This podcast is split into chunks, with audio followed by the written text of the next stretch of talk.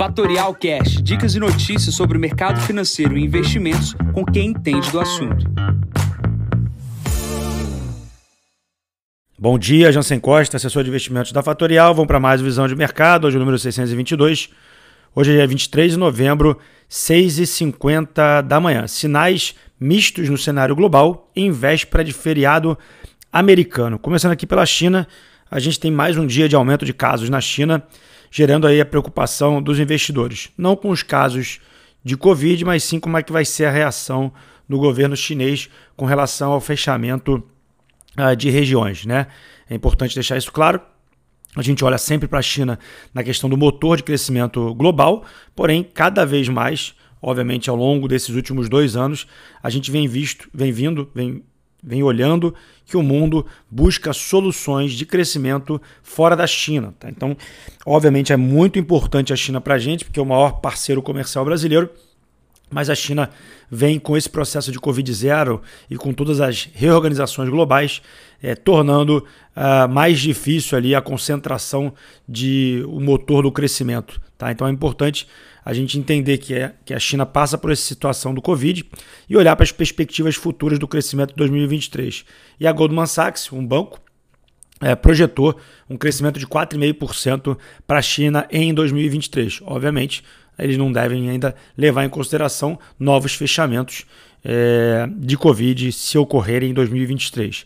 O que tem de importante também no dia de hoje, minério de ferro caindo 0,41% na China.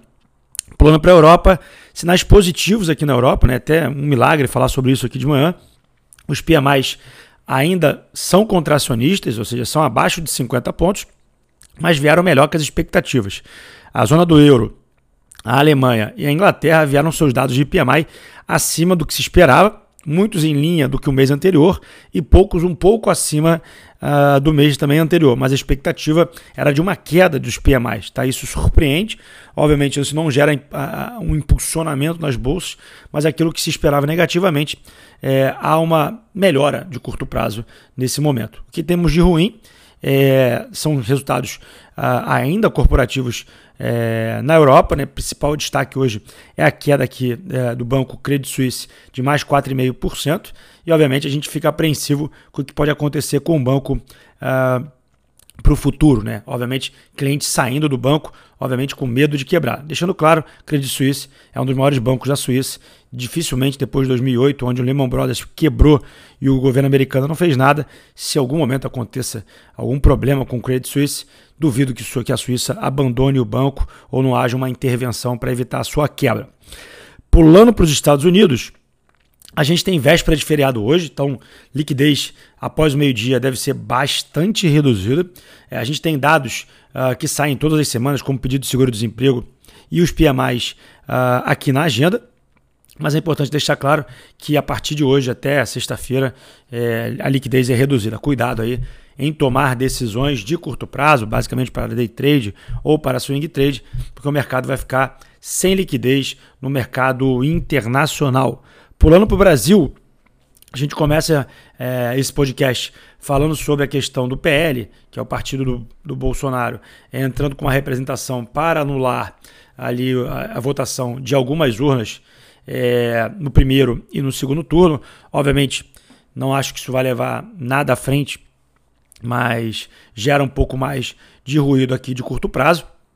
A gente tem um, um jornal uh, Valor aqui na parte da manhã com duas reportagens interessantes que vale a pena ler.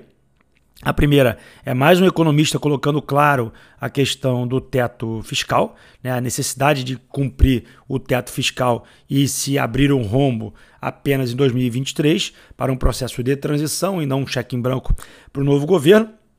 E há um consenso ali na casa de 70, 80 bilhões para pagar esse auxílio de 600 reais e, obviamente, esse adicional de 150 reais por criança que o Lula prometeu.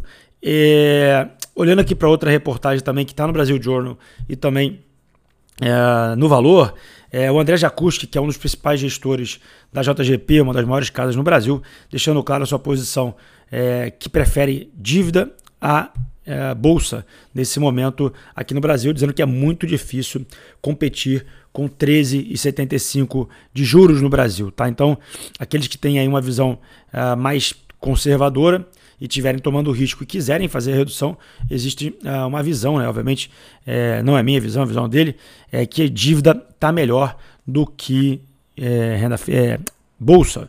E como que você pode comprar dívida de empresa? Através de fundos, indiretamente através de fundos que são uh, basicamente fundos de crédito. Você pode comprar também é, fundos de crédito isento, que são as debêntures incentivadas. Pode comprar as debêntures diretamente, ou os CRIs ou os CRAs, que são emitidos aí pelas empresas. Recentemente saiu o CRI da Petrobras, comentei aqui com vocês. A gente deve ver outros CRIs saindo até o final do ano. Aqueles que tiverem interesse, as taxas estão saindo aí na casa de 6%, 6,20%, alguma coisa nessa linha. Olhando aqui para mim, para ontem, ontem foi um dia importante. É, Petrobras ontem ficou ex-dividendos, né, foi pago ali, tirou da ação o preço do dividendo. Muita gente buscou e busca vender a ação agora, evitando o futuro do que vai acontecer em 2023 com a companhia. Ontem a ação abriu caindo 1,5%, chegou a cair quase 4% durante o pregão e caiu apenas 0,80% no fechamento de hoje, de ontem.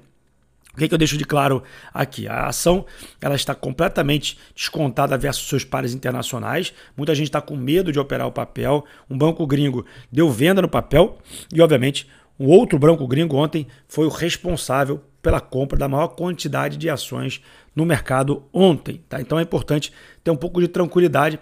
A ação continua bastante descontada e, obviamente, muitos investidores, pessoas físicas, operando na venda. Então, o que deixo claro aqui é não temos call de compra uh, para um preço alvo muito mais elevado em Petrobras, mas obviamente ter um pouco de cuidado que a Petrobras sim ela vai mudar, mas obviamente ela também não vai quebrar. Então é importante ter racionalidade naquilo que vai fazer nas posições. Eu tenho posição de Petrobras, ainda não vendi, mas obviamente estou de olho para fazer uma troca por outras empresas uh, do setor de petróleo e gás aqui no Brasil, dado que o risco político não ainda me agrada. A questão importante é eu sou pragmático, então enquanto não souber quem é o presidente da, da Petrobras, isso eu já esperei até hoje, esse momento, é, eu vou esperar tudo que vai acontecer é, para tomar uma decisão. Tá?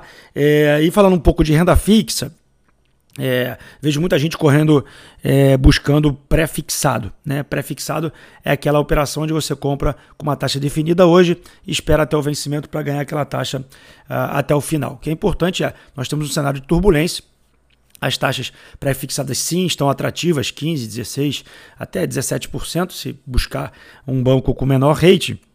Mas é importante que esse número, uma vez que a inflação suba, obviamente a Selic não caia, é, a gente pode ter problemas aí nessa taxa pré-fixada. Lembrando que muitos clientes pré-fixaram ali quando estava na casa de 2%, 3%, na casa de 6%, e obviamente a Selic subiu e acabou rendendo mais do que o pré-fixado. Então, se você, pré, se você quer, por um prazo muito longo, opte por o pré mais IPCA e sempre levando até o vencimento para que você não tenha nenhum tipo de perda ao longo do caminho.